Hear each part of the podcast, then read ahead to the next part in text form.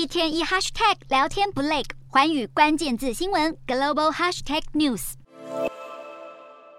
美国联准会已经是连续第三次一口气升息三码，这项决定符合市场预期，但官员发出要继续收紧政策的信号，带动美股尾盘下探，道琼、标普跟纳指的跌幅都达到百分之一点七以上。美股四大指数全面收黑，道琼指数大跌五百二十二点四五点，收三万零一百八十三点七八点；纳斯达克重挫两百零四点八六点，收一万一千两百二十点一九点；标普五百下跌六十六点零零点，收三千七百八十九点九三点；非半指数下滑二十四点五四点，收两千五百一十四点九六点。欧洲股市方面，欧股收盘时还在等待美国联准会的升息决策。虽然俄罗斯发出部分动员令，让泛欧指早盘急杀，但欧股随后强力反弹。欧洲三大股市以上涨作收，英国股市上扬四十四点九八点，收七千两百三十七点六四点；德国股市上涨九十六点三二点，收一万两千七百六十七点一五点；法国股市上扬五十一点八六点，收六千零三十一点三三点。以上就是今天的欧美股动态。